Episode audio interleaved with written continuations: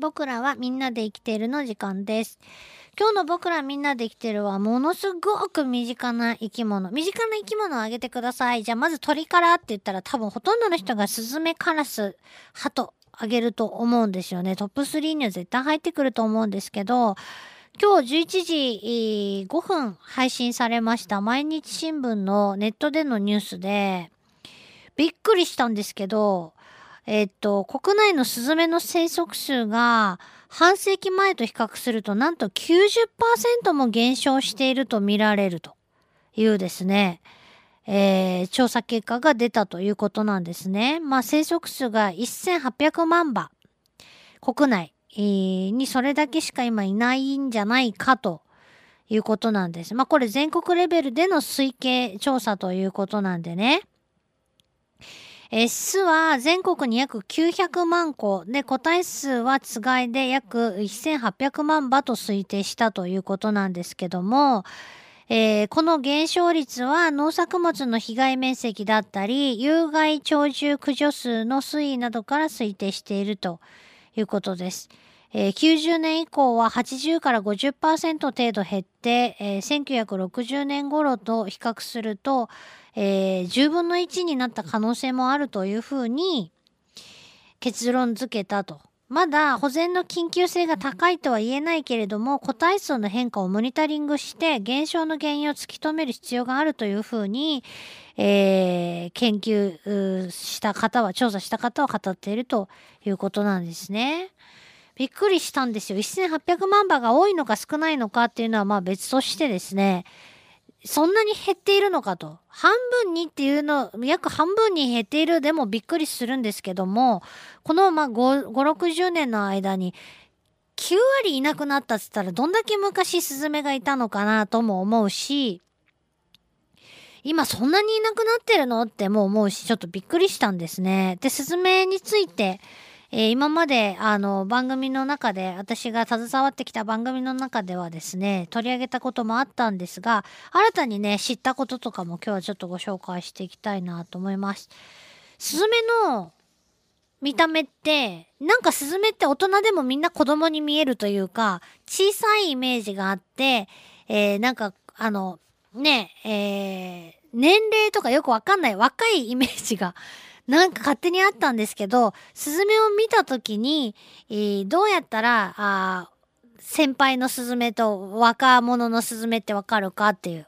皆さんご存知だったでしょうか？ね、スズメは繁殖シーズンはつがいで過ごすけれども、それ以外のシーズンは、まあ、群れを作ってね、みんなで集団行動をしています。よく、わーって集団で飛んでますよね。で、その中でもちゃんとね、私初めて知ったんですけど、この間スズメの5話ぐらいのですね、ちっちゃなグループを見てたら、あのー、明らかにその集団の中でみんなが同じことをやっていないんですよ。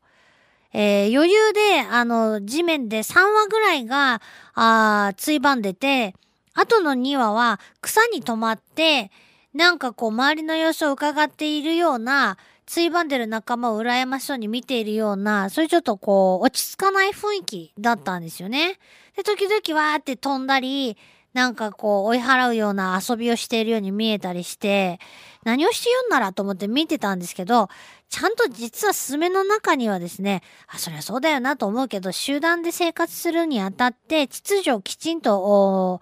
ね、えー、保つために、やっぱ食べるときは先輩先みたいな。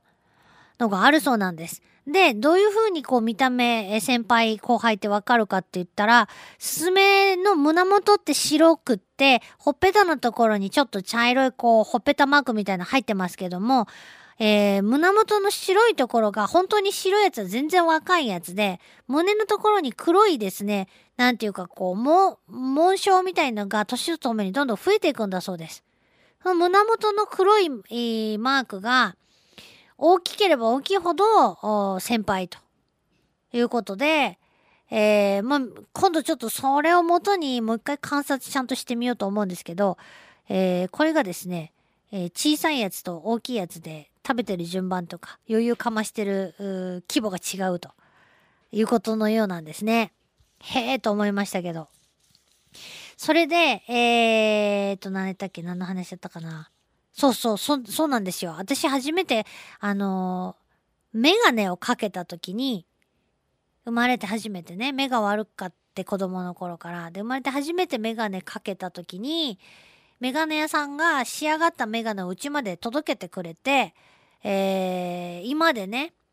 メガネをかけて庭にスズメが遊びに来てたんですけど、そのスズメを見た時に、スズメの顔がはっきり見えたんですよね。わあ、スズメの顔がはっきり見えたって思って、その時にそのほっぺたとかがよく見えたのをですね、覚えています。うん。あのスズメはまあまあ先輩だったのかもしれません。でですね、えー、このスズメ、ユーラシア大陸を中心にですね、世界中にま広く分布している普通の鳥というか、まあね、えー、どこの国でもおなじみの鳥みたいなんですけども、皆さんご存知だったでしょうか？私あのスズメのことを初めて調べた時に一番驚いたのは、スズメは人の生活圏でしか暮らせないということなんですよね。ものすごい警戒心が強い鳥というイメージが私の中にはありますが、あ人里離れるとスズメは生息しないんですね。えー、山の裾の田んぼとかに行くとスズメは遊びには来てますけど、そこに住んでるわけじゃなくて、餌を食べには来てっても、住む、営巣する、巣を作るのは、人んち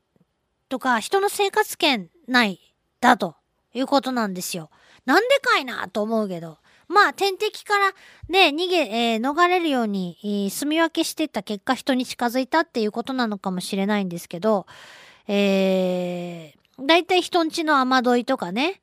えー、軒先とか、そんなところで、人の身長よりも高いところ、人の手の届かないところに巣を作る習性があるということなんですよね。そう言われたらそうなんですよ。確かに。うん。面白いなと思ってね。もう怒ったスズメの声は皆さんも絶対耳にしてると思うんですけど、えー、普通まあチュンチュン、チュンチュンって本当に言ってますが、ジジジジジジジジジジジジジジジジって言ってる時あります。あれもうめちゃめちゃ怒ってるか威嚇してる。まあ、お、お前何しようとかきしゃんって言ってる時なわけですよね。うん。あれはだからヒナとかを助けようとしたことがある人は、えー、頭の上でその声を何度も聞いてると、何度もっていうか、ものすごい、ものすごいその声で言われたと思うんですけど、えー、家の中とかいても、じじじじって聞こえたら、あ、どっかでスズメが起こりよるってね、わかります。なんかがあったんだなっていうのがわかるんですけどね。で、うんと、そんなスズメは一体何を食べてるかっていうと、雑食性なので、えー、稲川の植物の実、まあ、お米とかもすごいね、大好きですし、そういった植物の種とか、虫とか食べるし、パンくずとかだって食べるし、桜の花をついばんでたりもしますよね。それで、えー、子供の頃に庭にお米をまいて、えー、その上にこう、ざるを小枝で立てて、小枝に紐つけといて、えー、家の中からじーってこう、スズメが食べに来るのを見守り、えー、カゴの中に入ったら、ザルの下にね、入ったらパッてこう、紐引っ張るっていう、スズメ取りにチャレンジしたことがある方はたくさんね、いらっしゃると思いますが、私も何度も何度も何度もやりましたけど、忍耐力が持たず、ものの10分ぐらいで飽きちゃってですね、一度もそれで取れた試しはございません。で、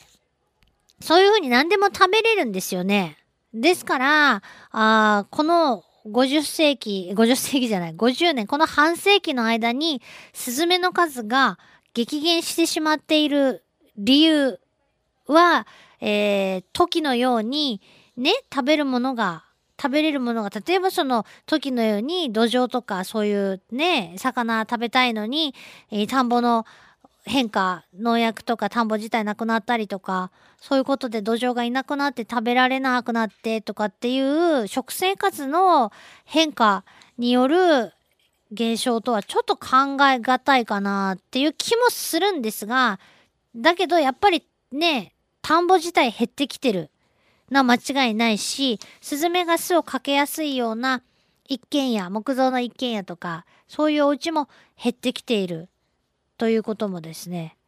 えー、考えられるでしょうし、ただ、やっぱり他の動物が住みにくい環境というのは、私は人にとってもやっぱり住みにくいんじゃないのかなって、実はずっと思ってるんですけどどうなんでしょうかね一見便利そうに見えるけど本当に本当の意味で、えー生活生きていくのに適しているのかなっていうのがちょっとなんかね心配なところではあります。スズメという言葉があの使われている植物の名前ね植物とか昆虫の名前、えーありますけどスズメの涙っていうようになんかちんまいもののイメージがスズメってつくと、えーちんまいイメージがあるんですが昆虫の場合ですよ。昆虫の名前にスズメってついてるやつの場合はこれが全く逆で、えー昆虫なのに虫なのにスズメほどでかいみたいな、えーもっと小さいものからね形容するんで、えー例えば蜂でもスズメバチって言ったらねでっかい、えー蜂だしスズメガというガの仲間がいますけどスズメガはあガの仲間では日本国内ではまあ大きい方ですし飛ぶのがすごく速いのでまるで鳥みたいに飛ぶのでね。うん、だったらツバメガでもよかったかなとも思うんですけどツバメがまた別にねツバメってつくガがいたりして。話がそれますがあの植物だとスズメのエンドウとかってピーピー豆のね本名ですけどちっちゃいエンドウ豆みたいのがなるやつはスズメのエンドウなのに虫だと大きいね種類のことを指すのがちょっと面白いところだなと思いますね。